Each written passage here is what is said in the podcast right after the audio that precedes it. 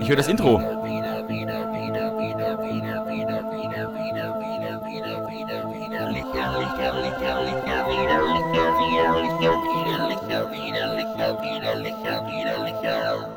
Das ist ein schönes Intro. Das klingt so futuristisch. Hallo, hallo David, hallo, hörst du mich hin? Hallo, hallo, hallo. hallo, hallo Leute, hallo Welt. Das ist eine verrückte. Wir haben ein schönes neues Intro, David, vielen Dank. Ja, ja, sehr gerne. Ich, zum ersten Mal ich, gehört. ich bin ähm, halb zufrieden. Ich finde es so von der Ästhetik und so vom, vom Vibe finde ich es ganz geil. Ähm, ich bin allerdings an meine musikalischen und äh, kompositorischen und technischen äh, Grenzen gestoßen. Aber ähm, wenn da draußen unter unseren Widerlicher hören ähm, Menschen sind, die sich damit auskennen, die wissen, wie man einen geilen Beat unter etwas bringt, was eigentlich kein Beat hat, weil einfach nicht im Takt, dann helft uns. Produziert es neu, macht's schön, macht's anders, ähm, covert es, macht einen Remix, was auch immer. Wir würden das dann auch bei Gelegenheit einfach mal als Intro spielen. Aber immerhin haben wir jetzt eins. Ich bin ja ganz froh, dass wir, dass wir wachsen und gedeihen. Das stimmt. Ich merke, dass ich noch ein bisschen, bisschen müde bin, ein bisschen verschlafen. Denn, das ist auch also gar nicht nee, unsere Uhrzeit. Das ist das erste Mal, dass wir morgens aufzeichnen. Und quasi als erste Amtshandlung des Tages. Also ich habe heute noch nichts getan. Ja, äh, ich bin aufgestanden und war auf dem Klo. Oh, ich war beim Bäcker, weil ich ähm, musste mich ja bewegen, um in das äh, Studio zu kommen. Und ich war beim Bäcker, habe mir ein kleines Frühstück gerichtet. Sorry an alle, die nicht wollen, dass ich esse, aber ähm, und ich habe natürlich, und das ist jetzt die große Frage an dich, ich habe natürlich auch ein Bier dabei. Oh, ich habe auch, ich habe, also gut, ja, äh, muss ich jetzt raten, was für eins? Nö, ich wollte nur wissen, ob du auch eins hast. Ich habe, ich nenne es mal ein Bierverschnitt. Was, trinkst du jetzt Radler oder was? Schlimmer, noch schwuler. Äh, Grapefruit. Wie heißt das? Ja, richtig, richtig. Ja, genau das habe ich. Na gut, ich trinke äh, von unserem lieben Hörer Mike, der uns in der vergangenen Sendung ja Bier geschickt hat, ähm, trinke ich nochmal so ein Bienen, nee, wie heißt das? Honigbier. Warte mal, das hole ich mal. Bieners Best, hier nämlich an Bieners Best, ja. Leider habe ich die Eisenstange gerade nicht parat und natürlich auch nicht den Flaschenöffner von Mandoline Buffale. Der den hab nämlich ich. Hast du den gerade bei dir? Natürlich nicht, der liegt immer im Auto. Oh ich Gott. Sehr, sehr schlecht. Die schicken uns nie wieder was. So. Äh, ich, ich habe äh, Kritik bekommen zu unserem Nein. Podcast. Richtig, richtig, richtig Also derbe negative Kritik. Natur. Also fast schon, fast Ein schon. Verriss? Ich habe fast geheult. Ich hab, so kann man es nennen. Okay.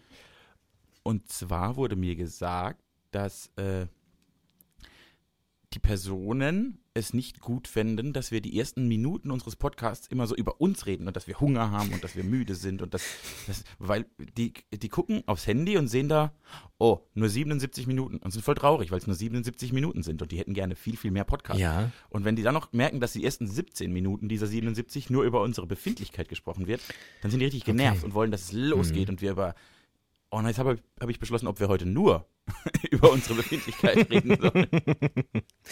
Ja, ich, ähm, ich nehme das jetzt mal auf. Ich nehme das dankend entgegen, so wie man das mit äh, konstruktivem Feedback macht. Ähm, werde da in mich gehen und drüber nachdenken.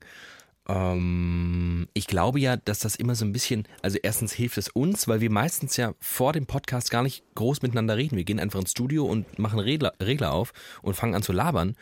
Und dazu gehört halt am Anfang eines Gesprächs ist ja immer so ein bisschen Smalltalk. Ne? Man redet übers Wetter oder und irgendwann flutscht man da in so eine Konversation rein, die vielleicht auch mal ein bisschen deeper wird. Das ist natürlich eine große Herausforderung, gleich ab Minute eins zu sagen, Themen, was hältst du eigentlich von Nationalsozialismus? Ähm, Finde ich scheiße. Nächstes Thema. so könnten wir das machen, aber ihr merkt, so eine richtige Konversation kommt da noch nicht zustande. Ähm, aber ähm, ich kann das in, in Teilen auch nachvollziehen, ja. Ähm, Ich glaube, es, es war auch, also so ein bisschen nett war es ja eigentlich auch, weil die sich ja so freuen, wenn wir das ist auch ein bisschen nett. in Deep Talk Deswegen kommen. würde ich Folgendes vorschlagen. Wir öffnen jetzt mal äh, unsere Bierverschnitte, beziehungsweise ich halte ja meins für viel, also ordentlich Bier, weil das hat, glaube ich, warte mal, Ich auch, aber ich muss heute noch arbeiten. 5%. Alter. Ja, so- ich habe genau, ich habe dann ein halbes. Hm, das ist was Feines morgens. Zweieinhalb Prozent. Vor allem ist ja meine, ihr merkt das vielleicht, meine, meine Zunge ist immer noch so ein bisschen lahmarschig. Ich äh, kann noch nicht so richtig artikuliert sprechen. Haben wir eigentlich schon mal gesagt, was für eine Uhrzeit bei uns gerade ist in unserer In unserer äh, Zeitrechnung. Zeitsphäre? In unserer Zeitrechnung ist gerade 9.14 Uhr. Ja, bei Das mir ist sehr auch. unangenehm. ist keine gute Zeit. Ja, das ist, Nee, das ist wirklich, also wir zeichnen gerade um 9.14 Uhr auf und trinken ein Bier. Nur, weil wir das Gefühl haben, es uns den Hörern schuldig zu sein. Man muss ja mal überlegen, was sie für einen Druck auf uns ausüben. Ja. Ne? Absolut. ähm, wie stoßen wir denn jetzt Ich an? zähle- Das ist ja traurig. Können wir gar nicht. Also, hast du schon geöffnet? Ja. Hast du schon geöffnet? Ach, verdammt, warte. Hast du das gehört? ja, es war schön. Oh, das ist schön. Äh, ja, gut, äh, wenn wir beide zeitgleich plopp sagen. Klapp, okay. Äh, Auf die auf vier. die vier. Wir haben das okay. geübt. Los. Eins, zwei, drei, Plöpp. plöpp. Oh Gott, war das Ich schlecht. fand das gar nicht so gut. Und, oh Gott, aber du musst das ja zusammenschneiden später. Mhm. Okay, jetzt probiere ich mal. Mein, mein erstes Nahrungsmittel, das ich heute zu mir nehme, ist ein Schäferhofer Grapefruit. Same here. Aber ich habe ja noch ein bisschen äh, Frühstück dabei. Ich kann ja mal, bevor wir jetzt Oh Gott, anfangen mit raschelt das. unserem Deep Talk, unsere lieben Hörerinnen und Hörer einweihen in mein Frühstück. Denn das ist, glaube ich, nicht so eine Befindlichkeit. Also Frühstück, ich habe einen, ähm, Ist elementar. Genau. Frühstück finde ich sehr elementar. ich habe einen Butter-Brioche-Knoten. Das ist so eine, weißt du, wie so ein Rosinenbrötchen ohne Rosinen. Das finde ich sehr äh, sympathisch, weil Rosinen, Önnies, äh, gewiefte Abschaum der Hörerinnen und. Hörer werden wissen, was Önnies sind. Önnies sind wirklich ähm, sehr, sehr ekelerregend. Und noch ein Butterbrezelring. Wie heißt das? Laugenring. Aber ich habe irgendwie gar keinen Hunger. Aber mein Bier schmeckt mir schon sehr gut, muss ich sagen. Lecker. Also so ein, so ein Schäferhofer. Chef Schäferhofer. die so schön hat geprickelt in meinem Bauchnabel. Genau das. Äh, Es geht ganz gut morgens. Schön. Wenn ich heute nicht noch arbeiten müsste, würde ich glaube ich gar nicht Ach mehr du armes aufhören. Mäuschen. Musst du jetzt eigentlich durcharbeiten? arbeiten. Also man kann ja noch Ja. mal kurz, man kann ja noch mal kurz erklären, dass äh, wir sind also zum ersten Mal heute nicht am selben Ort. Äh, ich bin im altbekannten Widerlicher Studio und Thiemen ist äh, verreist. Ich Im bin verreist. weitesten Sinne. Also wenn ich mir überlege, wo ich gerade sitze, das ist wirklich skurril, dass ich hier Ja. sitze. Ähm, ich glaube, so viel kann man sagen, oder? Dass, wo du sitzt? Ich sitze in meinem alten Ja, Kinderzimmer. genau. Du bist bei deinen Eltern. Ich bin mit meinen Eltern Das ist verrückt, weil du in der Gegend, in der Nähe gerade arbeitest, Arbeit. projektweise Richtig. und zwar jetzt wirklich Richtig. durch. Also immer. Ja, also ich finde auch, man kann das Projekt sagen, im weitesten Sinne, für das Ja, ich mach. arbeite. Ich finde ich finde das ein bisschen geil. Äh, ich arbeite im WM-Team der öffentlich-rechtlichen Medien Deutschlands. Wow. Und, äh, und weil die WM jetzt pausenlos fünf Wochen durchgeht, muss ich pausenlos fünf Wochen durcharbeiten. Und es ist gerade Samstagmorgen, 9 Uhr, und ich nehme jetzt hier eine Folge auf und dann gehe ich arbeiten. Und ähm, Das ist scheiße. ja, das wäre jetzt auch meine nächste Frage. Also ich habe, muss ich ganz ehrlich sagen, gut, das wird dich jetzt vielleicht ad hoc nicht so sehr überraschen, weil ich mich ja auch schon geoutet habe als äh, nur halb großen bis gar nicht großen. Fußballfan und dazu noch äh, homosexuell. Aber äh, diese WM, ich weiß nicht, die hat begonnen und es war so ein bisschen, wie ich das in den letzten Jahren immer mit Weihnachten habe, dass auf einmal Heiligabend ist und ich denke so, hä? Es war doch eben noch Sommer. Und ich werde so überrascht von diesem Event. Und so ging es mir mit dem Eröffnungsspiel der WM. Das irgendwie, das ist einfach passiert. Ich meine, du warst da natürlich jetzt viel involvierter und du hast wahrscheinlich auch auf eine andere Art dem Ganzen entgegengefiebert. Aber geht es dir Nein. trotzdem auf eine Art so, dass diese WM irgendwie anders ist als andere? Abs absolut, das ist ganz krass, weil ich hätte, theoretisch war ich in dem Setting, ich habe mich drei Tage schon vorbereitet auf das Eröffnungsspiel, wir haben ja schon eingerichtet und angefangen zu arbeiten. Und ich saß trotzdem da und dachte, äh, krass, WM-Eröffnung, wo kommt denn die her? Völlig verrückt, völlig verrückt. Liegt das an Russland aber- oder liegt das, äh, wird man alt? Nee, wir sind satt, wir Deutschen sind satt. Ja. Wir sind jetzt Weltmeister und ich, ich, ich spüre in mir so irgendwie, ja, okay, wir sind ja Weltmeister und jetzt, also ich gehe nicht davon aus, dass wir das nochmal werden, so schnell.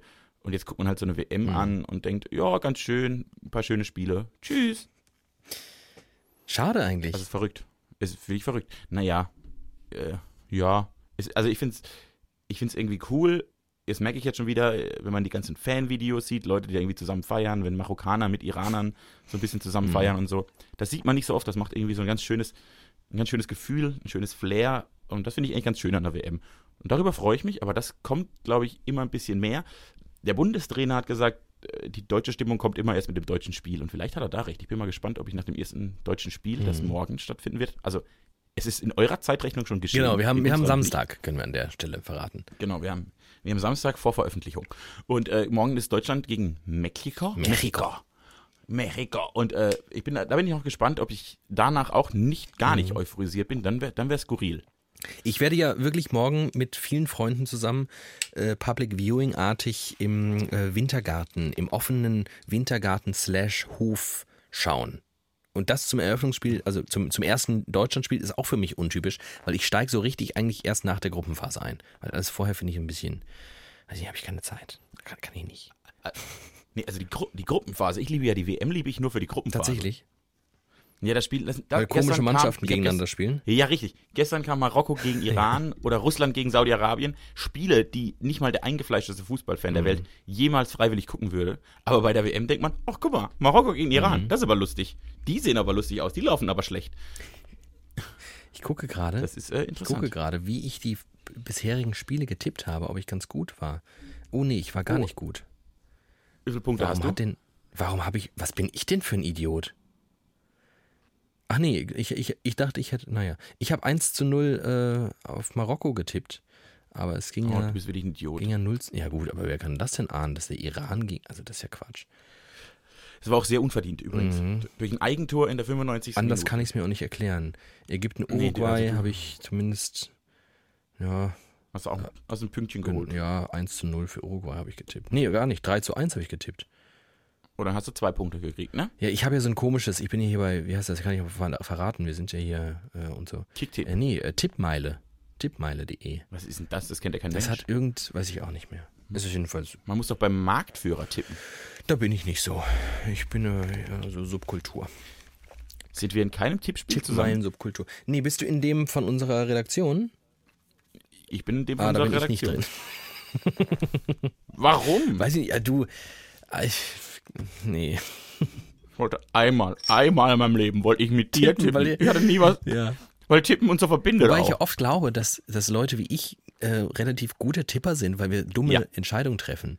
Ähm, ja, ihr seid nämlich Arschlöcher. Und, ihr seid die schlimmsten dann ist, Tipper, gibt die es Leute, die, haben gewinnen voll immer. die Ahnung und sagen, ja, aber da ist ja gerade der Trainer, der ist ja eigentlich Rechtsfüßler und der kann mit links gar nicht und deswegen hat er dem linksfüßigen äh, Stürmer falsche Sachen beigebracht. Ähm, die, die weiß ich alle gar nicht, deswegen sage ich einfach, komm, hier, 4 zu 2 und dann bumm. Und dann 4 zu 2. Und dann 4 zu 2. Und jemand wie ich überlegt sich, ja, die spielen mit einer Dreierkette, das äh, könnte ganz gut Genau. sein. Der Stürmer ist eine falsche 9 vielleicht. Es wird ein 1-1 Genau. und dann Ich- spielen sie 4 zu es 3 gibt und ich denke, du Arsch. Es gibt nicht noch eine hängende 6 oder sowas? Oder irgendwas hängend? Es gibt eine abkippende 6. Abkippende 6. Natürlich. Es gibt, es gibt eine hängende Spitze, es gibt eine Ah. falsche 9 und es gibt eine abkippende 6. Philipp Lahm hat bei der WM vor vier Jahren, bei der wir Weltmeister wurden, die ersten vier Spiele eine abkippende Das 6 war nicht so gut. Und das war, das war überhaupt nicht gut.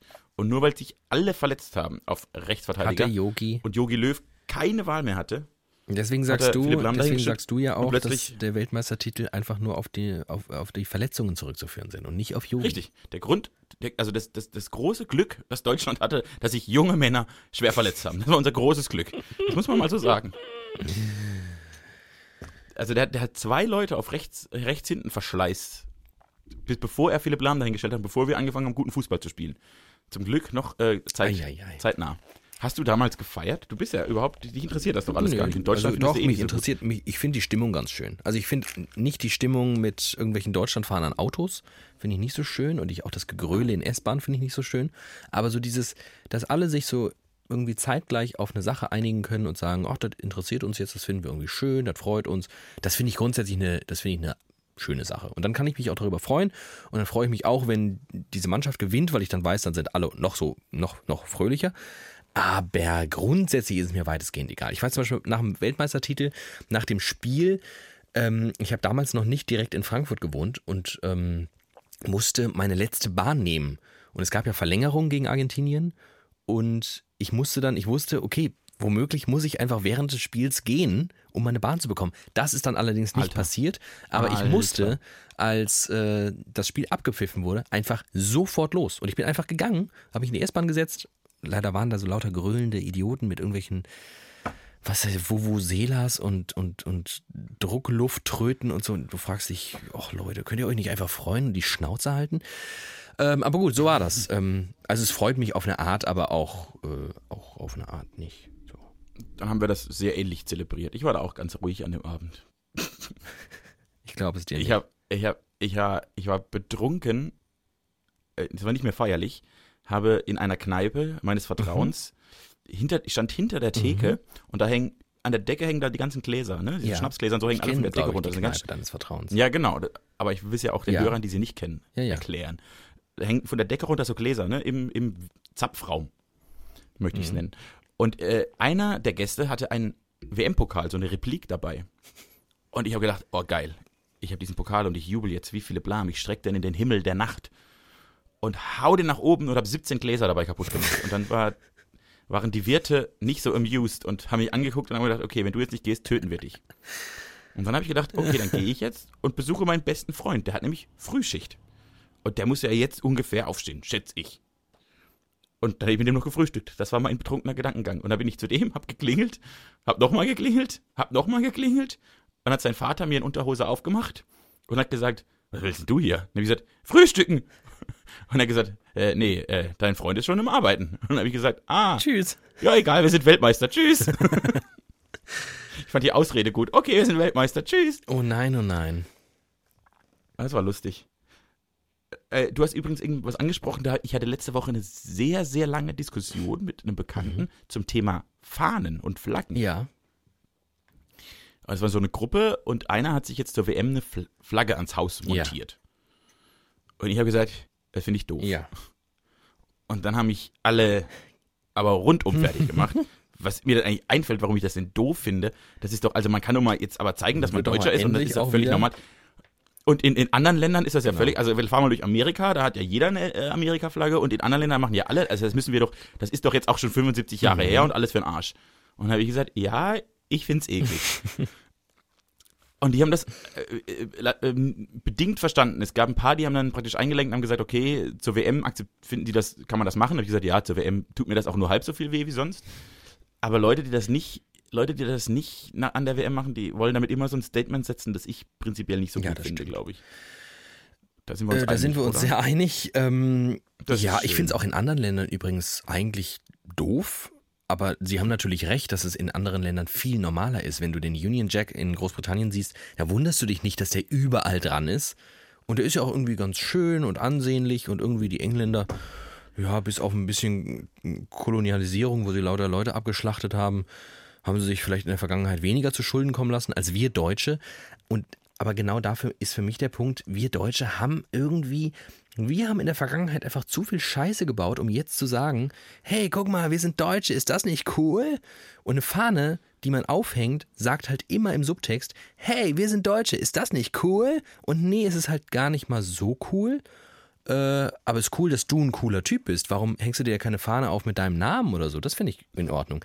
Aber auf so ein ich Land stolz sein, auf ein Land sich einen runterholen und sagen, geil, geil, geil, Deutschland. Why? Warum? Also ich, ja, er schließt sich mir null.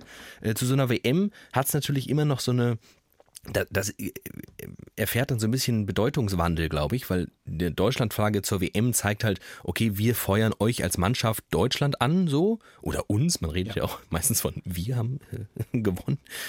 Ähm, dann kann ich es auch noch irgendwie in diesem Kontext, ja, mach halt. Aber so im Großen und Ganzen Fahnen, Flaggen, Nationalitäten geben mir nichts. Das ist so 20. Das Jahrhundert. ist wirklich, 19. das ist, das ist eigentlich 19. Jahrhundert.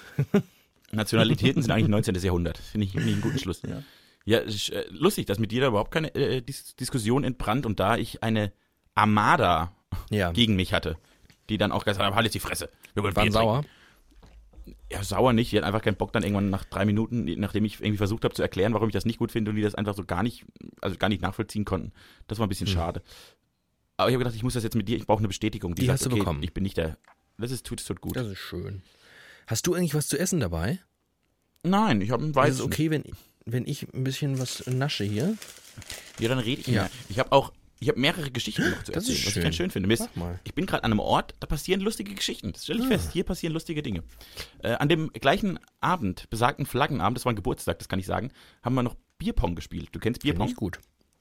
Ne? So Tischtennisball und Mhm. Tischtennisplatte und man wirft Dinge in Biere und und ich habe den Zauber meines Heimatortes in einem Moment herauskristallisiert gespürt. Wir haben Bierpong gespielt, alle leicht angeheitert. Und dann hat ein Freund von mir seiner vierjährigen Tochter gesagt, willst du auch mal werfen? Mhm. Und dann hat die mit uns Bierpong gespielt. Ich habe mit der vierjährigen Bierpong gespielt. Und die Pointe an sich ist, die hat zweimal getroffen.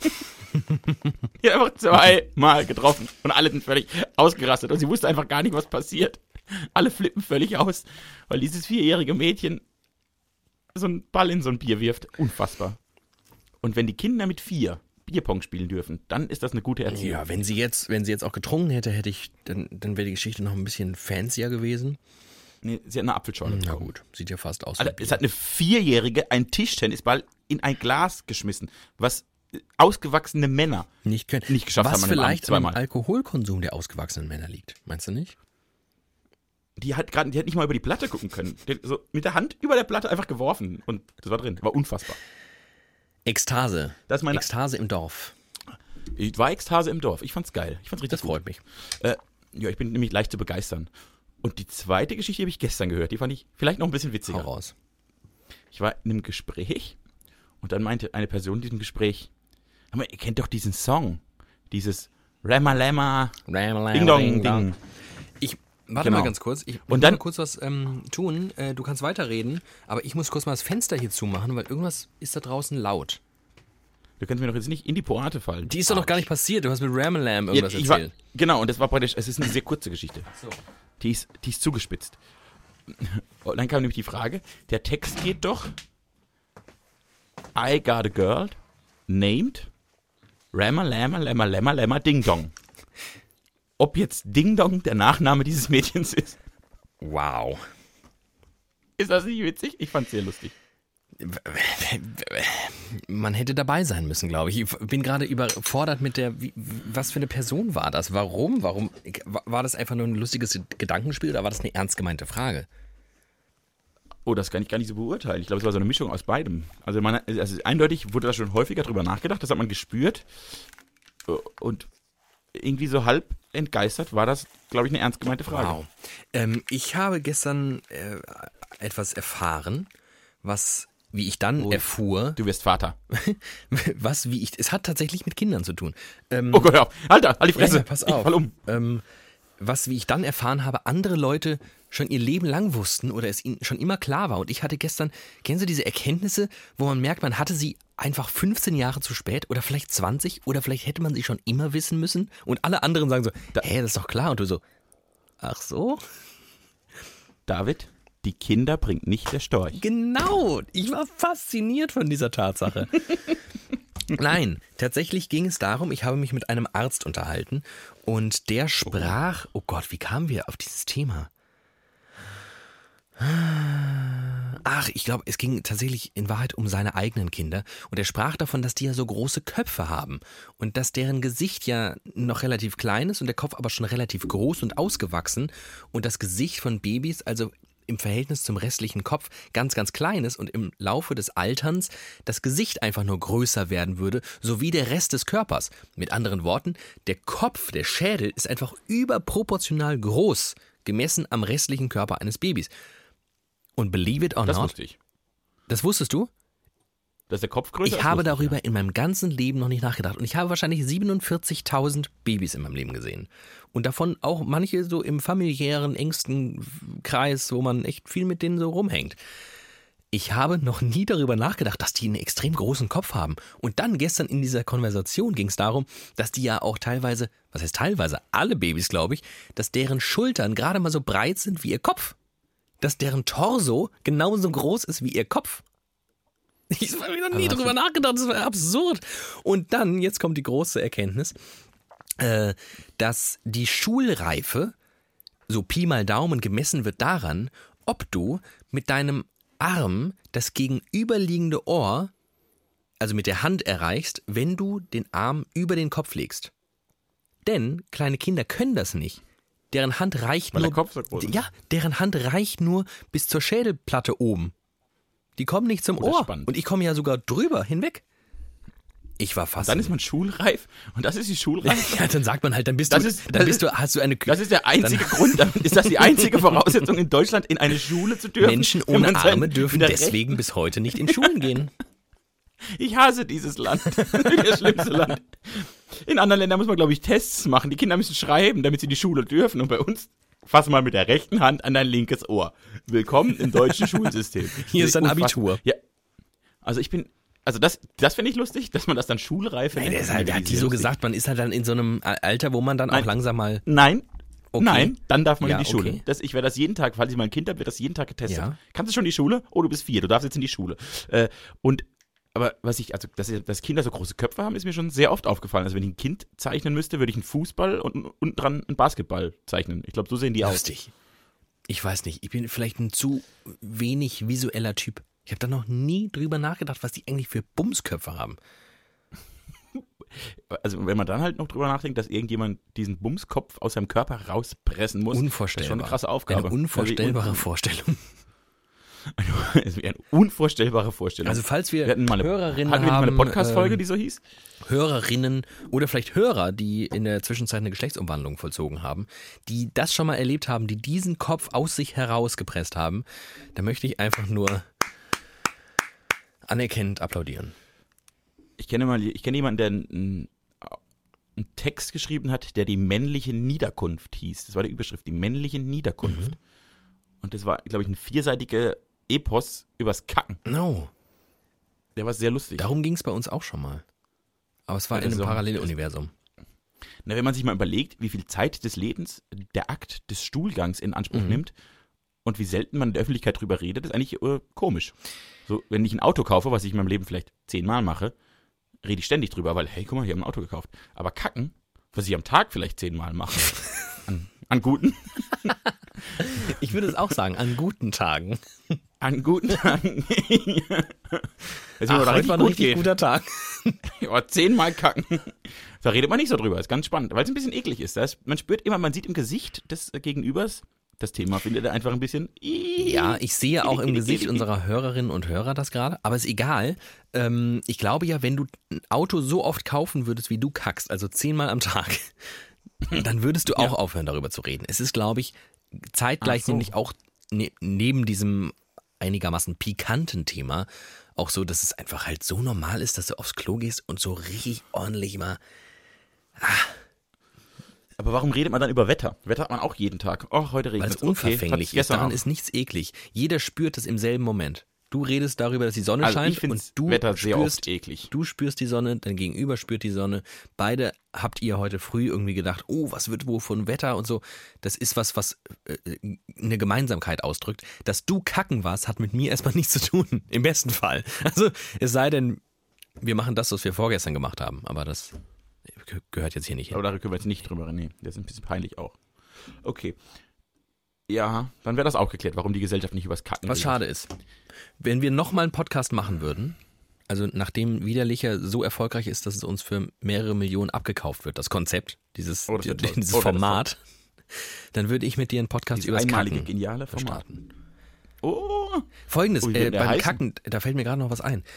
Das haben bestimmt auch ein paar von unseren Hörern irgendwie mitbekommen, dass es neuerdings, vielleicht ist es gar nicht so neu, aber es gibt solche Hocker, die man sich ähm, unter die Füße machen soll beim Kacken, damit die Beine anders angewinkelt sind, damit der Enddarm irgendwie weiter geöffnet ist, als das eigentlich ist, wenn man so sitzt auf dem Klo und man dann besser kacken kann. Hast du davon gehört?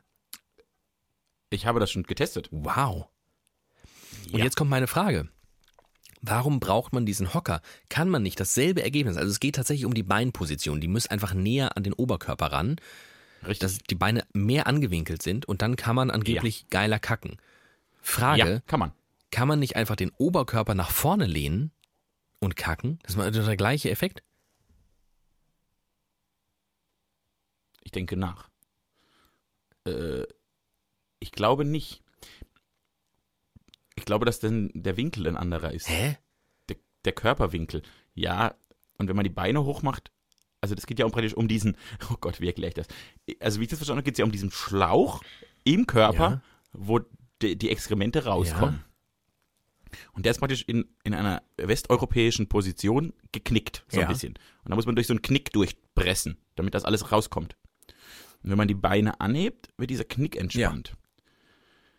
Aber wenn du deinen Oberkörper nach vorne lehnst, dann ist ja, wenn du dich in einem dreidimensionalen Raum begreifst, jetzt aber unabhängig von der Schwerkraft, Mathe immer sehr ist schlecht. es doch eigentlich völlig egal, ob du jetzt den Torso Richtung Beine führst oder umgekehrt. Es müsste doch mit dem Okay. Knick im Enddarm genau das gleiche machen. Das muss uns, äh, wie heißt die? Nicht Julia Engelmann, die andere. Darum mit Charme. Die Äh, hier, genau, äh, die, die Tante, Die Kack. die heißt auch so. Kackfrau. Die Kackfrau. Die Kackfrau. Steht das auf ihrer Ich. Visitenkarte? Hallo. Ich bin Julia Müller, die Kackfrau. Das finde ich sehr gut. Äh, die kann uns das bestimmt beantworten. Ich bin ein bisschen Wenn überfordert. ihr das wisst, aber ich äh, kann wenn bei euch irgendwelche Proktologen. Äh, keine Call to Actions. ach so, sorry. Aber das interessiert mich ja wirklich. Wenn ihr das wisst, wenn ihr das wisst, beantwortet uns. interessiert mich Schön. wirklich. Äh, aber vielleicht ist es auch einfach wesentlich bequemer, die Beine ein bisschen höher zu machen, als sich in einen 90-Grad-Winkel nach vorne zu legen. Wobei ich ja immer ein großer Feind bin von diesen ganzen Dingen, die so, so Single-Purpose-Objekte, die aber immer rumstehen.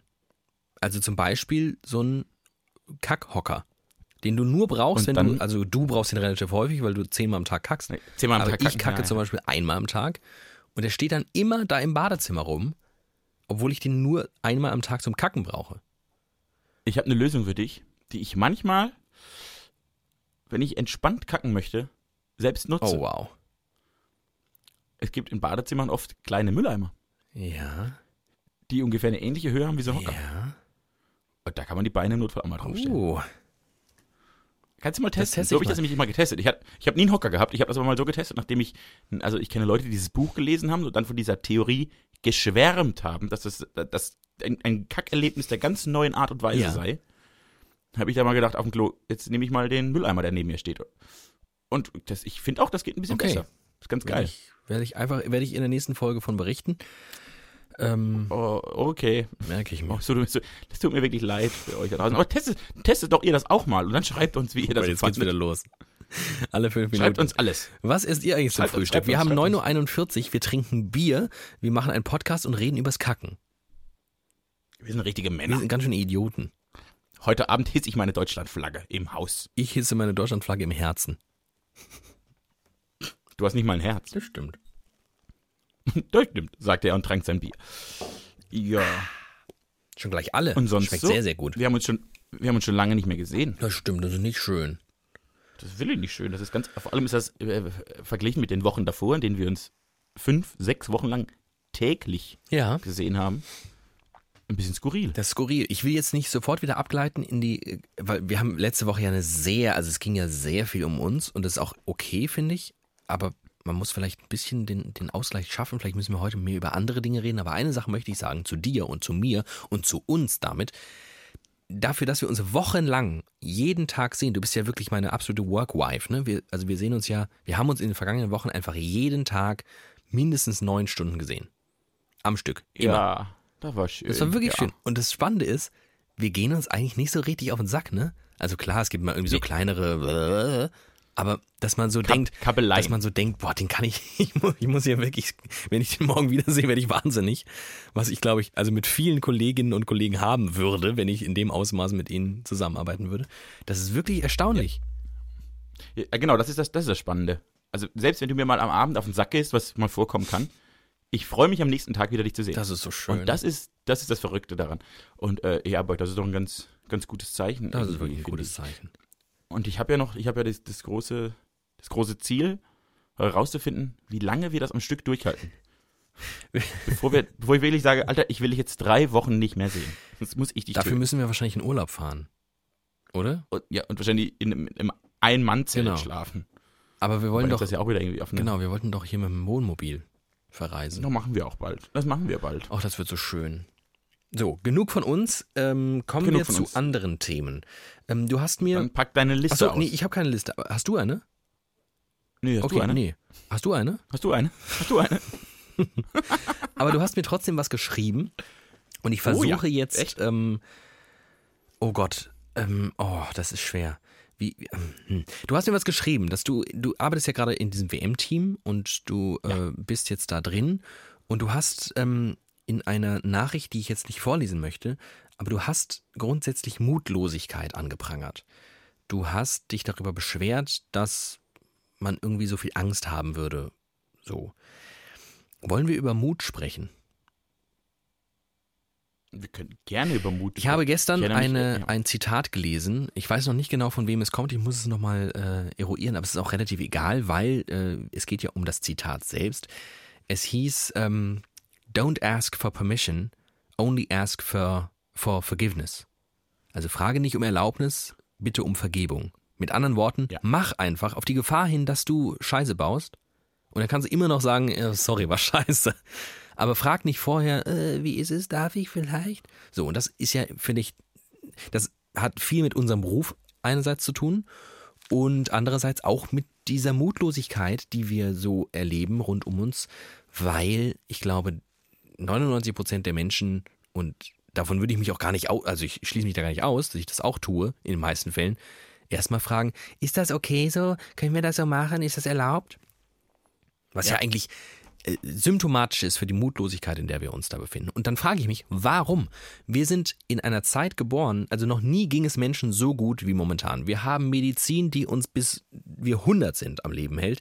Wir äh, haben alle Möglichkeiten der Welt. Das Internet macht es uns möglich, ohne Verreisen alles zu sehen, was wir können. Wir haben mehr Möglichkeiten als je irgendeine Generation vor uns. Wir haben mehr Wohlstand, mehr Sicherheit als je zuvor. Und trotzdem sind wir so komische "Ah, Hilfe, Hilfe. Warum?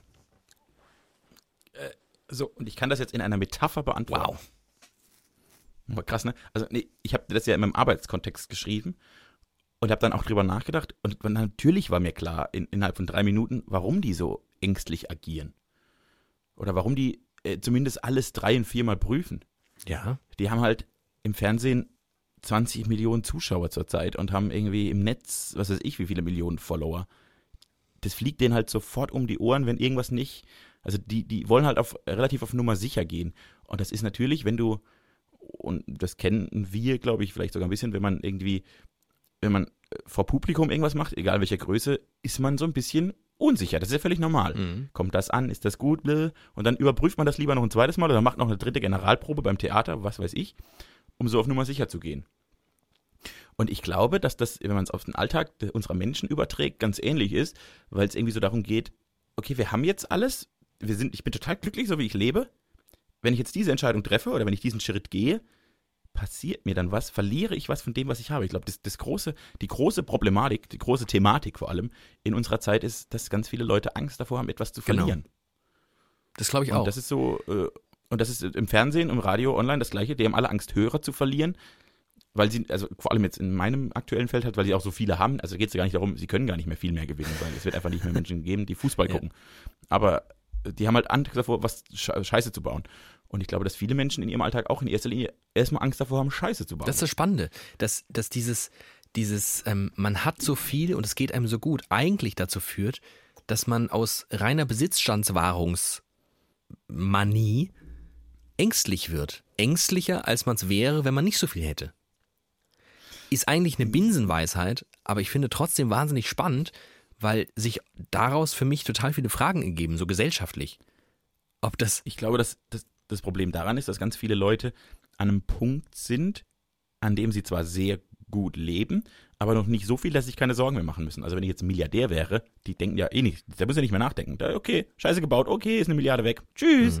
Macht ja nichts. Wobei, ja. Aber du, also, ich, also unser Leben kann sich ja durch eine, ich sag mal, fundamentale Fehlentscheidung einfach auch richtig ins Schlechte verändern. Die Chance besteht natürlich. Sie besteht oft im gleichen Moment auch, dass sie sich ins Positive äh, verändert. Und ich glaube, dass das viele nicht so stark einschätzen, sondern dass man wirklich die Chance hat zu gewinnen. Genau, ich glaube, da ist, da, da trügt einen so ein bisschen auch die Wahrnehmung, weil ich glaube, es ist eher unwahrscheinlich, dass du einfach ins Nichts stürzt aufgrund einer Entscheidung. Ich glaube, dass wir alle ziemlich gut abgesichert sind, die meisten zumindest. Mit nicht von aller Rede, dann rede ich von den meisten und dann rede ich natürlich auch von unserer Peer Group, aber ähm, ich, ich glaube nicht daran, dass das so schnell funktioniert. Und es haben ja, es gab doch vor ein paar Jahren diese Untersuchung, wo man geschaut hat, bis zu welchem äh, Bruttoeinkommen wird man wirklich tatsächlich glücklicher. Bis wohin macht Geld glücklicher? 75.000 im Jahr. Ja, ich dachte sogar, es wäre so um die 80, 90, aber lass es 75.000 sein. Vielleicht waren es auch 70.000 netto, wenn ich nicht ganz falsch bin. Das Spannende ist ja, dieser Milliardär, den du gerade angesprochen hast, der gar nicht mehr fallen kann, weil er allein, wenn er seine, seine Milliarden auf ein Girokonto der Postbank legen würde, dann könnte er von den Zinsen einfach sehr, sehr, sehr gut leben. Er kann sein Geld nicht mehr verlieren. Er kann nichts tun, um das zu verlieren. Ähm, der wird laut dieser Untersuchung und irgendwie finde ich es auch einigermaßen plausibel, der wird dadurch nicht glücklicher. Weil das natürlich eine totale, eine totale Belastung ist, dieser Besitz und dieses, was mache ich mit dieser Scheißkohle und ist das okay, dass ich so viel Kohle habe, während andere gar nichts haben? Und in was investiere ich? Was ist gut und was ist schlecht? Während unser eins sich ja gar keine Gedanken darum machen muss, wo man investiert, weil da ist ja nichts zum Investieren. Naja, bedingt. Ne? Ich glaube, es gibt Leute, die überlegen sich, äh, kaufe ich mir jetzt eine Eigentumswohnung, baue ich ein Haus und so. Das ist, also man investiert schon immer im Rahmen seiner Möglichkeiten. Ja. Die natürlich okay. bei uns sehr begrenzt sind. Und aber gerade, ich glaube, das, weil es halt so, kaufe ich mir eine Eigentumswohnung, baue ich ein Haus, ist die Lebensentscheidung für viele Menschen, also eine der größten, die man treffen ja. kann. Und wenn ich jetzt Milliardär bin, denke ich, baue ich ein Haus, oh, ich baue mal eins. Zwei Jahre später, okay, ich verkaufe es wieder. Tschüss. Du gehst da anders damit um. Das stimmt, aber und genau, die Dimensionen ändern sich, aber dementsprechend kommen auch völlig neue Dimensionen hinzu. Der hat halt nicht nur ein Haus, sondern der hat halt 17. Und selbst wenn er keinen Bock mehr hat, das zu verwalten, dann stellt er jemanden an, der das verwaltet, um den er sich aber auch irgendwie kümmern muss. Es wird also immer mehr, um das er sich dann doch irgendwie kümmern muss, weil auch die Verwaltung von Vermögen ja, manche Leute machen das beruflich und haben das mal gelernt, Vermögensverwalter und werden dann Verteidigungsminister von Deutschland und stellt sich raus, sie haben ihren Doktortitel gekauft. Ähm, soll, hat's, hat's irgendwie mal. Kenn, kenn ich nicht. Nee, glaube ich. nicht. Nee, stimmt. Gab's nie. Gab's nie. In der deutschen Geschichte. Nee, habe ich, glaube ich. In der deutschen irgendwo, Geschichte ja. gibt es sowas ja, nicht. Stimmt, stimmt. Er muss ein Amerikaner gewesen sein dabei. Er muss ein, muss ein Amerikaner gewesen sein. Äh, ja, du hast äh, völlig recht. Ich glaube, es ist, äh, und jetzt wird's, äh, jetzt wird's esoterisch. Oh ja. Nein, aber, aber dumm wird's, glaube ich, einfach. Oder einfach esoterisch und dumm, das ist. Das ist, geht oft einher. Ja, wollte ich gerade sagen. Ja, nee, also es, es, es spielt natürlich überhaupt keine Rolle oder fast keine Rolle, wie viel du hast. Es geht natürlich immer nur darum, wie du damit umgehst. Ne? Ich kann auch mit, mit 30.000 netto, wenn ich vom Typ her damit klarkomme, komme ich ganz gut klar. Und, hab, und erkenne, okay, ja, ich, ich komme damit irgendwie durch und tschüss. Und andere haben eine Milliarde und machen sich Stress, weil sie wissen, oh Gott, was mache ich jetzt mit meinem Geld und wie laufen meine Aktienkurse und rennen bescheuert rum und werden aktiensüchtig, wie Uli Hoeneß zum Beispiel. Also es ist völlig skurril. Es geht halt immer, da, es geht um eine innerliche Sicht auf äußerliche Dinge. Und das ist verrückt. Ich höre gerade ich höre gerade die fast Biografie von Robert Enke. Ah ja. Die er nicht, find, wie war das? Die hat er nicht, er hat sich Notizen genau, also gemacht also und ein Kollege, ein genau, Freund sollte daraus ein Buch genau, machen. Genau. Genau, er hat mit einem Freund abgesprochen, mal eventuelle Biografie über sein Fußballerleben zu schreiben und hat dann immer so ein paar Notizen gemacht. Hat, weil er über mehrere Jahre hinweg depressiv war, da auch immer geschrieben, so als eine Art der Therapie. Seine Frau hat sich Notizen gemacht mhm. und dieser Journalist, der am Ende dieses Buch geschrieben hat, der Freund der Familie oder so, hat dann alle diese Aufschriebe zusammengenommen von Robert, von seiner Frau, von Bekannten, hat die ganzen Leute seiner Wege, die er gemacht hat, die entscheidenden Stationen auch abtelefoniert und Gespräche geführt und hat daraus so eine Biografie gemacht, die, wie ich finde, dieser Person sehr nahe kommt. Ich kann jetzt nicht sagen, ob sie der Realität sehr nahe kommt, aber dem Eindruck nach sehr, der Person sehr nahe kommt. Und das finde ich zurzeit total eindrucksvoll, das zu hören. Und man denkt halt die ganze Zeit, Alter, du bist Torwart von Barcelona. also somit das die krasseste Mannschaft, die es gibt. Und das war für ihn das Schlimmste, was in seinem Leben jemals passiert ist. Weil halt sein Geist das so wahrgenommen hat. Ich weiß nicht, kann man wahrscheinlich, das ist eine Krankheit, kann man ihm keinen Vorwurf ja. machen. Aber einfach, ne, das ist so, jeder, jeder Dorffußballer denkt, oh Gott, einmal für Barcelona spielen. Halter, halt mich fest, ich spiele für Barcelona. Und der Typ, weil er halt so war, wie er war in dieser Situation, dachte, das Schlimmste, was mir in meinem Leben gerade passieren kann, ist morgen ein Fußballspiel machen zu müssen. Das Allerschlimmste, was es für ihn gab, war das. Und das ist mit dem Geld ja nichts anderes. Es geht einfach nur darum, wie bin ich in meiner Position, wie komme ich, wie, wie, bin ich als Mensch psychisch gestrickt, um mit sowas umzugehen. Und das ist, was ich, die Frage, die ich mir zurzeit stelle, ist, wie weit kann man das lernen? Der hat ja mehrere Therapien gemacht ja. und, kam da nicht raus. Ich glaube, dafür müssten wir eine Psychiaterausbildung machen und äh, Medizin zu studieren und sowas. Aber wenn wir jetzt jemanden kennen würden, der 30 Euro Credit Points in Oh, kennen wir, ja, stimmt. Kennen wir. Wir kennen ja, wir kennen ja praktisch ausgebildete Psychologen. Ambitionierte Hobbypsychologen möchte ich sie nennen. Ja, gibt es viele in diese, dieser Branche. Uh, jetzt, wo wir am Anfang nicht so viel über unsere Befindlichkeit gesprochen haben, mache ich das einfach mittendrin. Ich bin immer noch nicht so richtig ausgeschlafen. Wie geht's dir? Ich habe ein Mikrofon. Und das findest du schön. Das macht mich, dann habe ich offene Augen, bin total wach. Meine größte Sorge ist, dass sobald wir sagen, Tschüss, auf Wiedersehen und ich dieses Mikrofon ausschalte, ich einfach vom Stuhl runterfalle und weiter schlafe. und das geht nicht, weil ich muss ja arbeiten. Wann musst du denn arbeiten heute? Äh, ich muss, kurz vor zwölf muss ich dort sein. Das heißt, ich muss so um halb zwölf hier los. Und ja. dann bis wann? Oh Gott. Das darf ich nicht sagen, dann wird mein Arbeitgeber verklagt. Ah, okay. weil wir uns seit äh, Tagen an, also Arbeitsschutzrecht, da sind wir so weit von weg. Okay. Aber ihr macht ja bestimmt äh, ganz viele, ganz, ganz lange Pausen dazwischen, wo ihr euch hinlegen Ganz, wir machen ganz, könnt. ganz viele Pausen und also effektiv arbeite ich, effektiv arbeite ich vielleicht vier Stunden am Tag nicht. Äh, Also ich Okay. war aber schon, ne, Ja. egal. Ist Also ich war, egal. also der, Ähm, der kürzeste Zeitraum, den ich diese Woche auf Arbeit war, waren zehn Stunden. Das war der kürzeste Tag. Ist schon krass. das ist wirklich krass. Aber es ist geil, weil Fußball. Das ist schön. Schön, schön, schön. Ich habe, ähm, Oh, wir haben übrigens, ich habe mit einem Bekannten von uns beiden Ach, gesprochen, gem gemeldet. Der fliegt jetzt aus beruflichen Gründen nach Moskau zur WM. wow, ein Bekannter von Wochen- uns beiden. Ja, kann nur eingeben. Soweit kann ich gerade nicht denken. Ach doch, den kenne ich. kennt- Oh, wow. Ja, klar oh. Mm. Jetzt Ist das der Bekannte, dem letztens im Fitnessstudio die Hantel aus der Hand gefallen ist?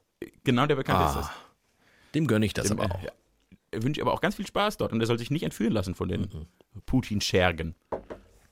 Was leicht passieren könnte, denn er ist ein sehr Find gut ich aussehender Mann. Das stimmt, aber finde ich schon krass, dass der jetzt einfach mal da drei Wochen hinfliegt und Berichterstattung macht. Mhm. Wow.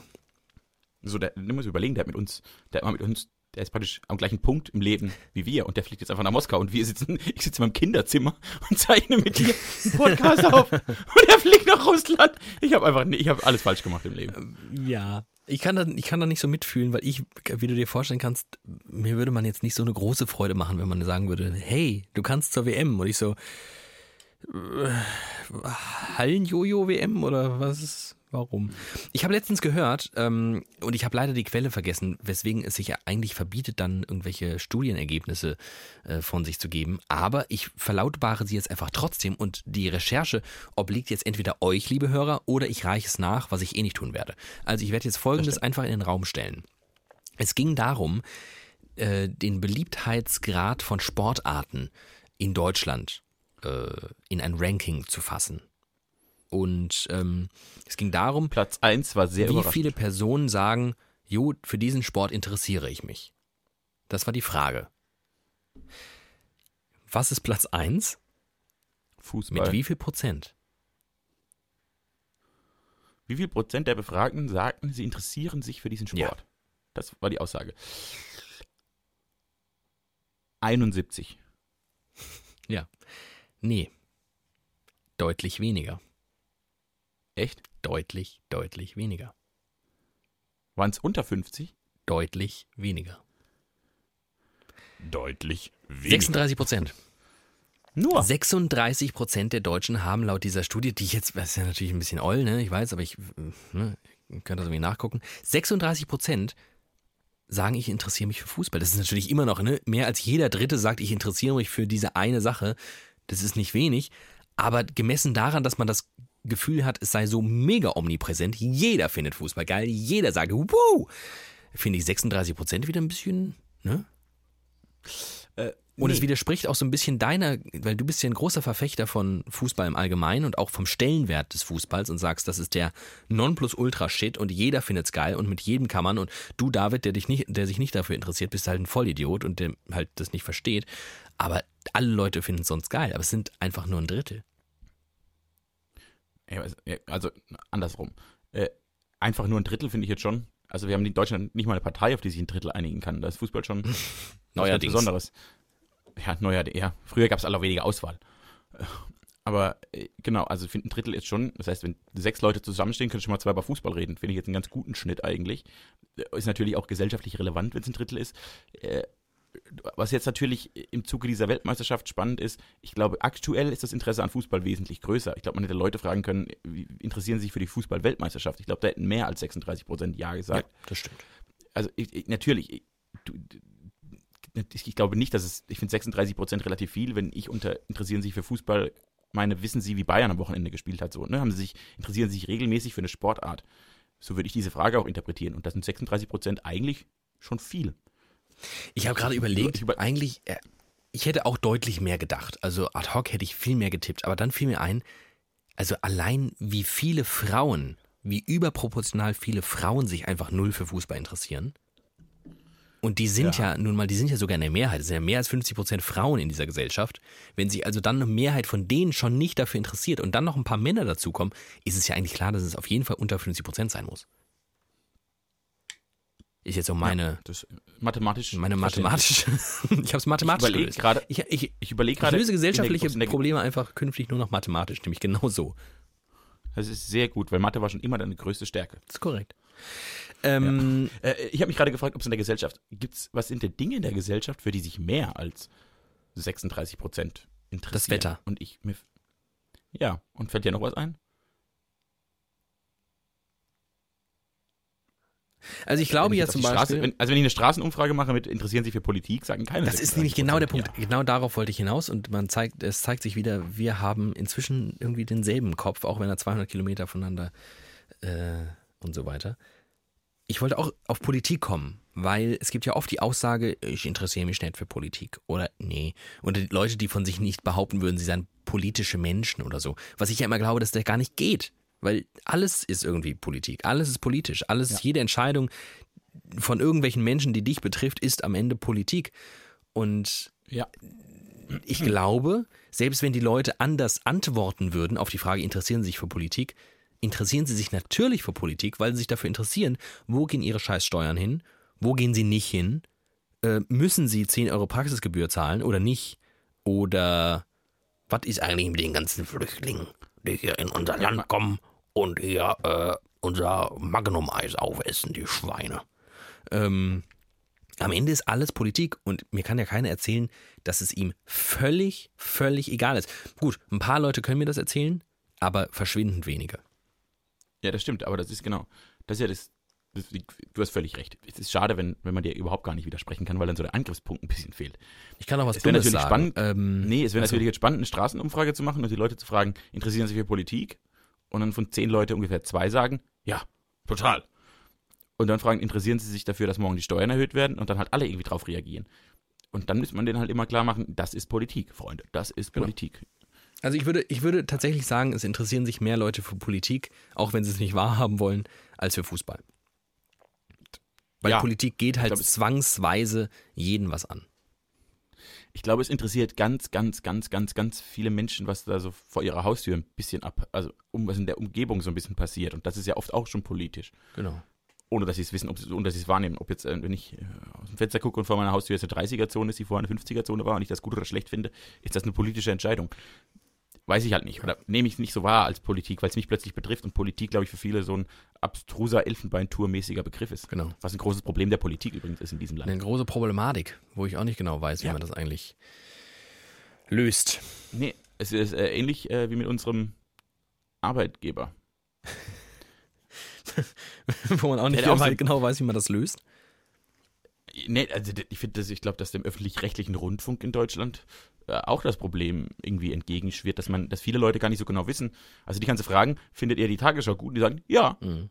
Findet ihr öffentlich-rechtlichen Rundfunk Nee. gut? Nö. Ja. Das, ja, ist halt schwierig so, ne? Und weil das eben nicht so klar ist, weil die, weil, Weil- du gar nicht, weil vielen Leuten gar nicht gewahr ist, was alles öffentlich-rechtlicher Genau. Rundfunk ist, der sie täglich Genau, berührt. die wissen, die, die wissen erstens nicht, was der öffentlich-rechtliche Auftrag ist, warum es das überhaupt gibt. Also, dass es, dass es Gründe dafür gibt, ähm, die einigermaßen sinnvoll sind, wie ich finde. Und ich glaube, auch den allermeisten Leuten einleuchtet, wenn man es ihnen denn mal erklärt, warum es neben dem privaten Rundfunk, den es erst seit Mitte der 80er gibt, auch noch einen öffentlich-rechtlichen gibt, den es schon länger gibt. Ähm, dann wissen sie oder viele nicht, was die ARD eigentlich ist, dass das eben kein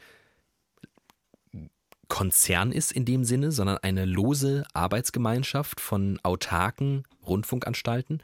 Diese Autarkie gleichzeitig ein großes Problem ist, weil da verschwindet, glaube ich, viele, vieles an Ressourcen und damit auch Geld, was verändert werden kann und sollte. Aber dass die ARD grundsätzlich eine sehr, sehr gute Idee ist. ich glaube, das kann man Leuten grundsätzlich könnte man das argumentativ verkaufen. Was ich sagen will, ich glaube, die ARD und auch das ZDF und generell öffentlich-rechtliche haben in den letzten Jahren verpennt, mal ein bisschen Werbung für sich zu machen und den Leuten klarzumachen, warum diese 17,50 Euro Rundfunkbeitrag ja irgendwie ein bisschen nervig sind und man denkt sich, äh, aber dann schalte ich Samstag den Fernseher ein und läuft da Helene Fischer. What? Für meine 17,50 Euro? Ja, für deine 17,50 Euro. Und es hat sogar, ich kann es sogar, ich könnte es dir sogar erklären, warum das vielleicht sogar eine gute Idee ist. Und ich hasse Helene Fischer. Ähm, ich glaube, das, hat die, das Ja. haben die Öffentlich-Rechtlichen einfach verpennt. Das, das, und, und jetzt ist es so ein bisschen an der Schwelle zu, es könnte zu spät sein, weil zu viele Leute zu verbrämt sind und ähm, davon nichts mehr wissen wollen. Ja, oder irgendwie Leuten klar machen, okay, ja, dir gefällt die Helene Fischer Show nicht, aber wenn du jetzt auf ZDF Info eine Hitler-Doku guckst, die du gut findest, oder auf Arte einen Film oder im, äh, auf, auf sportschau.de einen Olympia-Livestream guckst, das sind alles deine 17 Das, Gegen, also das, das Gegenargument ist, ist, ja dann immer, naja, meine Hitler-Doku bekomme ich auch auf NTV oder auf N24. Äh, die Arte-Doku finde ich irgendwo bei YouTube. Und was hast du noch gesagt? Äh, Sport, Sportschau bei Kicker ne? oder Elf Freunde. Ja, aber nicht, das, nicht äh, bewegt. Das Argument so. ist ja, dass Private das genauso gut könnten wie die öffentlich-rechtlichen. Aber Fakt ist, dass private Rundfunkanbieter auf Werbeerlöse angewiesen sind und dementsprechend Programm machen, das Massen erreicht und erreichen muss, damit sie überhaupt damit überleben können. Die machen also Programm für Leute, die in einer werberelevanten Zielgruppe sind. Und wenn man sich dann anschaut, wie unser demografischer Wandel vonstatten geht, dass wir immer älter werden, aber gleichzeitig alte Leute nicht mehr werberelevant sind, es also keine Werbung für alte Leute gibt. Weil, ne, Oder für Kinder. Das macht halt, macht halt keiner, weil die kaufen nicht mehr so viel wie mittelalte Leute. Mit anderen Worten, private Rundfunkanstalten, RTL Pro7, werden niemals Sendungen machen für alte Leute. Niemals. Und ich finde, allein deshalb sollte es vielleicht einen öffentlich-rechtlichen Rundfunk geben. Nicht nur für alte Leute, sondern auch, um Programm zu schaffen, was sich Private auch nicht leisten können, wie Inforadios zum Beispiel, die total sinnvoll sind, weil man echt viel erfährt in sehr kurzer Zeit, die aber halt einfach aus Werbegesichtspunkten einfach verschwindend irrelevant sind. Ja. Und aufgrund Kann dieses Auftrags, den packe ich jetzt nicht noch aus, weil das bespringt den Rahmen, Gott sei Dank. Ähm, müssen wir halt leider auch Unterhaltung bieten. Ist halt so, gesetzlich müssen wir und dazu gehört halt leider Helene Fischer, weil Helene Schiffer äh, Schiffer. Schiffer. Helene Schiffer. Schiffer. Die, un die uneheliche Tochter von Claudia, Helene Schiffer. Der Evil Twin, der Evil Twin von Claudia. Die Reinkarnation, die hat, so, so, die hat sich mit 18 so ein äh, Zellen hat die gespendet und dann wurde ganz langsam in einem Labor eine kleine Claudia Schiffer mit einer Sängerin gepaart. Wen du schöner, ein neuer Mensch. Claudia oder Helene Schiffer? muss man ja jetzt, muss man ja im, äh, im Anblick ihrer ja, Zeit. Im Anblick ihrer Zeit. Auf der Höhe. Die junge, die junge, ja, die junge, junge Claudia. Claudia Schiffer. Claudi, wie ich sie oh. nenne. Claudia, gut, ihr kennt euch auch schon lange, das darf man nicht vergessen an dieser Stelle. Äh, ich überlege gerade, mm, ich finde beide nicht hässlich und finde beide, aber beide auch nicht unfassbar schön. Ja. Das möchte ich voranstellen. Aber dann, ich glaube, mir wäre die junge Claudia Schiffer lieber. Ach was, mir nicht ich finde ja Helene Fischer schon, die ist schon sehr attraktiv. Und ich finde auch, die kann sehr, sehr gut singen. Die singt halt nur sehr schreckliche Lieder. Jetzt mache ich mir sehr unbeliebt vielleicht bei dem einen oder anderen, äh, der das hört und sagt, was? Ich liebe Helene. Das, aber ich finde sie gar nicht mal. Ich finde das ganz schlimm eigentlich, größtenteils. Aber ähm, nee, die, die, hat schon, die hat schon was drauf. Und wenn sie auch was drauf hat, dann ist es sich selbst zu vermarkten und anders als die ARD und ZDF zu zeigen, ich bin mega geil, gebt bitte 100 Euro für ein Konzertticket für mich aus. Also das macht die alles richtig, die kann auch singen, ist richtig gut. Äh, mir gefällt sie trotzdem aus diversen Gründen nicht so. Meine Theorie. Oh, oder, ah, sie ist zum Beispiel ja. zu klein für mich. ich weiß, auch geistig. Ist sie klein? Auch das geistig weiß ich ist, nicht. Oh, die ist sehr klein. Ich glaube, die ist äh, oh, um 1,60 rum. Aha. Magst du googeln? Soll ich googeln? Ich, also ich habe kein Internet hier. Groß, ich, ich, ich, kümmere mich drum. Kümmere dich drum. Ich, tippe, ich wollte auf eine Sache. Ich tippe, sie ist 1,58. Okay. Ich ähm, wollte eigentlich auf eine Sache mit der Frage nach der Schönheit hinaus, unabhängig davon, dass ich einfach mal so ein bisschen sexistisch hier die Schönheit von Frauen bewerten wollte. Endlich ähm, mehr Sexismus in die Show. Ich finde ja ganz oft, dass so Models, die sind gar nicht mal so schön. Ich finde, also, ich gucke mir die an und ja, denke, also, hä? Ihr seid Models? Nicht, dass ich glaube, schöner zu sein, aber ich kenne echt meistens Leute, wo ich denke, die sind doch schöner, warum sind die keine Models? Es scheint irgendwas beim Model-Dasein zu sein, was irgendwie mehr als Schönheit bedarf. Kennst du dich damit aus? Das stimmt. In erster Linie, ja. Ja, sehr gut. Sehr ich habe da viele, aus. sehr gut mit Models kenne ich aus. Also erstmal möchte ich beantworten, Helene Fischer ist 1,58. Wow. Echt krass, sehr klein. Und äh, das zweite ist, äh, ich glaube, Models müssen die Eigenschaft mitbringen, dass man aus ihrem Gesicht viel machen kann. Also die muss man, die muss man gut modellieren. Mit Hammer können. und Meißel. Ja, oder mit Schminke und äh, Haarspray. Aber es ist wirklich, also die müssen, die müssen die Statur mitbringen, sie müssen groß sein, sie müssen schlank sein und da irgendwelche. Aber es, es gibt ja Menschen, die beruflich andere Menschen schöner machen. Mhm. oder, oder umgestalten sogar, möchte ich es fast schon nennen, bei Models. Und die können, glaube ich, aus so einem, aus so einem, ein Model muss praktisch eine weiße Leinwand sein. Und dann kommt so ein Künstler, macht was draus. Der zieht dir was an, dann kommt ein anderer Künstler, malt die an und der andere macht die Haare und dann sehen die nach was aus. Aber prinzipiell muss so ein Model eigentlich die Eigenschaft haben, irgendwie einen guten Blick und eine gute Figur. Tschüss, Model. Zack, fertig, Model. Ich glaube, die Ich- müssen ich, auch äh, äh, müssen auch irgendwie ähm, so Dumm charakterlich. sein müssen sie, glaube ich, noch. Ich wollte es, ich wollte es netter formulieren und sagen charakterlich Nein. besonders gestrickt sein, ähm, weil ich glaube, ich stelle mir den Job halt wahnsinnig anstrengend vor. Ich stelle es mir, also ich, ich hasse es ja schon, wenn Leute bei irgendeinem Ausflug sagen, komm, wir machen mal alle ein Foto und dann stellt man sich auf und guckt blöd und man macht irgendwie vier Fotos. Das hasse ich schon wie die Pest. Ähm, wie, muss das sein, wenn das dein Beruf ist? Und, und auch dieses, dieses Rumreisen für, für nichts und wieder nichts, nur dass du wieder vor einer Leinwand stehst und beleuchtet wirst und dass Leute an dir rum. Ich mag sie auch nicht, wenn mich Leute anfassen, die ich nicht kenne. Äh, oder ich sie anfassen muss oder überhaupt nur in ihrer Ja. Nähe sein muss. Also wenn dann Leute so an mir rumdödeln da mit ihrem Make-up und Haarspray und das würde jetzt bei mir nicht so viel Sinn ergeben. Aber trotzdem, ich glaube, das ist ein ganz schlimmer Job, wo man echt dann brauchst du schon Durchhaltevermögen. Du darfst total wenig essen, du musst total viel Sport machen, so stelle ich es mir jedenfalls vor. Die sagen ja immer, das finde ich immer ganz geil, wenn du so mit Models Interviews guckst. Dann, Hallo? Hallo? Hallo? Du warst eben Hallo. kurz weg. Nein, Autschi. ich bin da. Wenn man in Models Interviews guckt, ich höre dir ganz gebannt zu. Ah, okay, ich habe nur einen Wackelkontakt. Ähm, Ja, du bist auch für mich ab und zu yeah, nicht warte ganz- kurz, ich ganz muss da. das kurz reparieren. Ah, jetzt weiß ich. Das sind die Tücken der Fernbeziehung. Fernbeziehung ist ganz schlecht. Ähm, wenn du Interviews schaust mit, mit Models, sagen die eigentlich konsequent immer, also ich esse am liebsten Cheeseburger und am liebsten drei. Und Sport mache ich Ja. nie. Das, Weil sie es einmal im Jahr machen. genau. Aber sagen die, so vorauseilendem Gehorsam erzählen sie immer, wie wahnsinnig viel und fett und ungesund sie essen. Dabei sehen sie aus, als würden sie immer nur in Orangensaft getränkte Taschentücher nuckeln. Also das ist ja insgesamt eine Thematik, die mich seit Tagen beschäftigt. Models. Nein. Vermeintliche Traumberufe. Mhm. Äh, Also äh, für viele Mädels, diese Germany's Next Topmodel-Dings, Model, also gut, daran konnte ich noch nie was Schönes erkennen. Aber das ist ja bei Jungs ist irgendwie Fußballprofi. Ich glaube, Fußballprofi ist kein cooler Beruf. Ich glaube, das ist ein Scheißjob. Ich bin da völlig ich keinen Bock. Äh, ich, ich aus meiner Warte heraus fand ja Sportjournalismus immer mega geil. Ich finde das immer noch relativ, also die Arbeit an sich mega Journalismus in großen Anführungszeichen. Ja, das ist eine andere Diskussion, aber dieses äh, Sportberichterstatter, nennen wir es so, Ja. oder Kommentator, Ja. Reporter, whatever. Äh, das ist natürlich von der Arbeit her ein mega geiler Job, immer noch. Aber du arbeitest halt in so einer Blase, in so einer Welt, die einen anderen Rhythmus hat als die Welt. Und das finde ich total nervig. Du reist ständig rum, du arbeitest jedes Wochenende, du arbeitest zu anachronistischen Zeiten. Du, also das, wenn Fußballprofi ein Scheißjob ist, ist natürlich auch Fußballberichterstatter ein Scheißjob, weil die zur gleichen Zeit arbeiten müssen. Und ich frage mich die ganze Zeit, ist natürlich diese, diese Magie, und das hat es für mich auf jeden Fall, so ein Fußballspiel zu kommentieren oder so, ist ja unfassbar geil. Mhm. Das strahlt auf mich eine große Faszination aus. Aber ist die das wert, dafür äh, sein Sozialleben völlig über Bord zu schmeißen? Kommt, glaube ich, darauf an, mit welcher Passion du es verfolgst. Also ich würde ad hoc sagen, ähm, ja.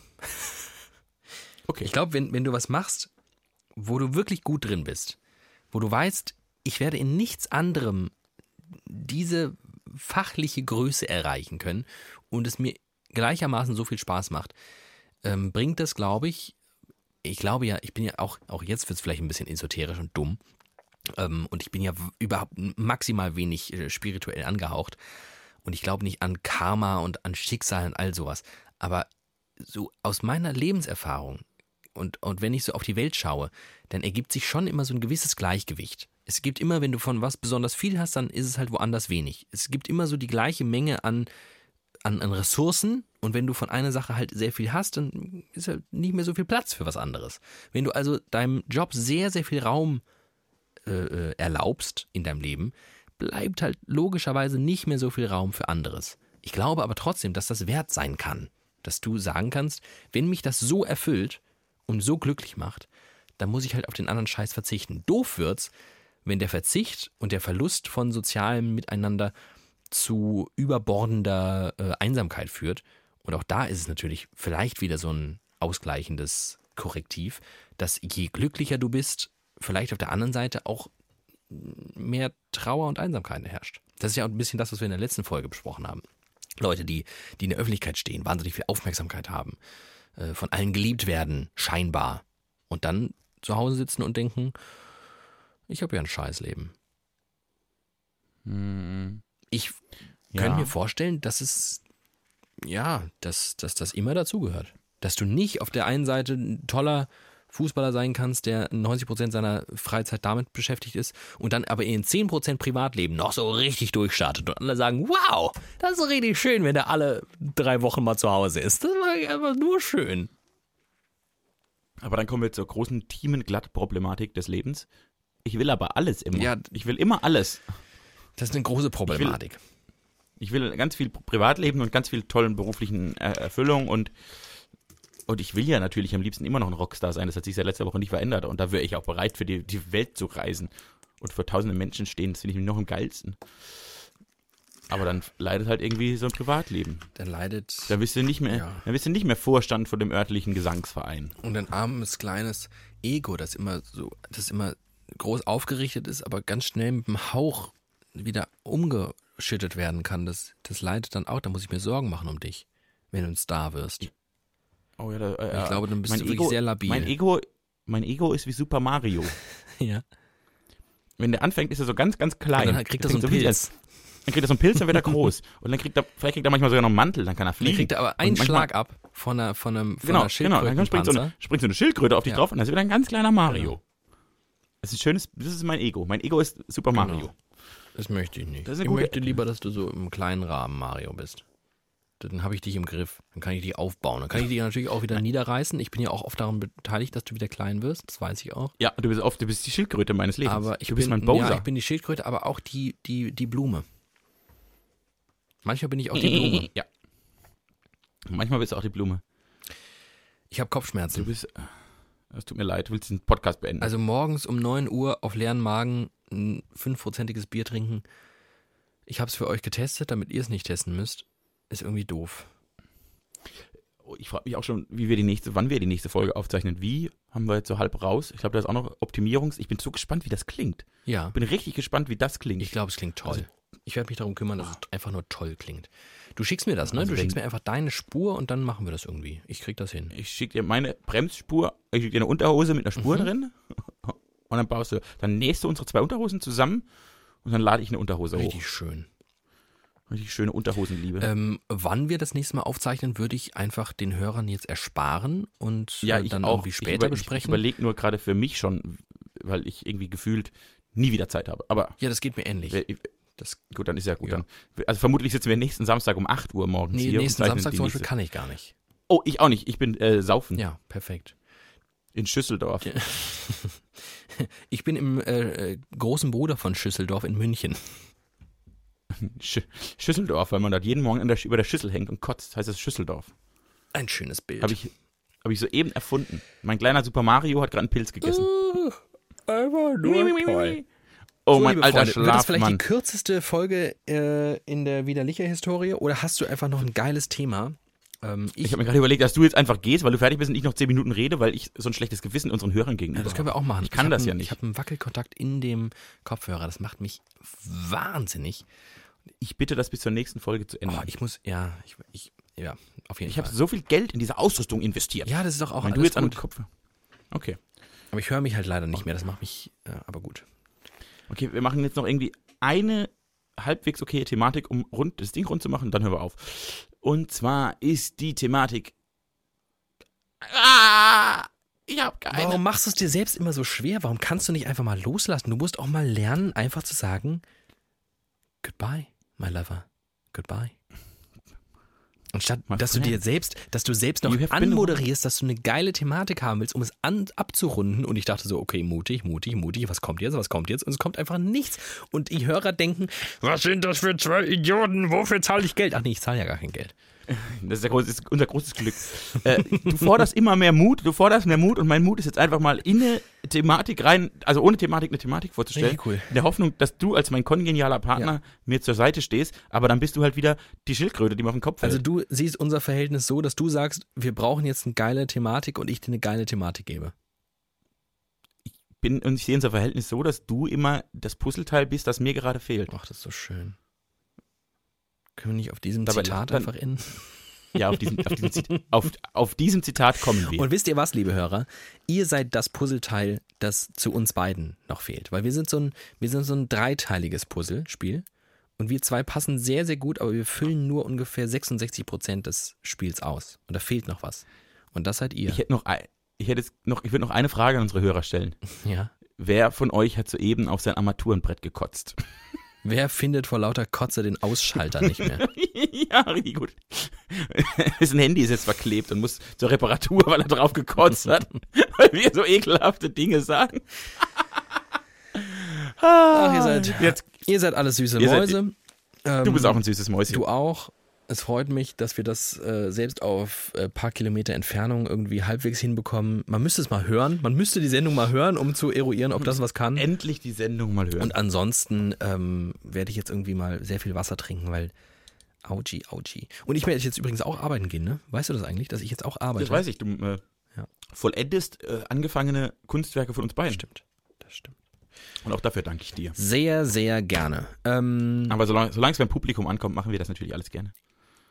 in diesem Sinne, es war schön mit euch, es war schön mit dir. Äh, Wir wünschen euch eine fulminante Woche, eine schöne Woche mit der WM. Äh, Wir hoffen ja natürlich, dass das alles ganz. Nee, was laber ich von der WM? Ist mir scheißegal. Ich hoffe. Ich freue mich auf die WM, ich freue mich auf die nächste Folge wieder. Licher, ich freue mich auf WM, WL und Love. Bis dahin. Tschüss.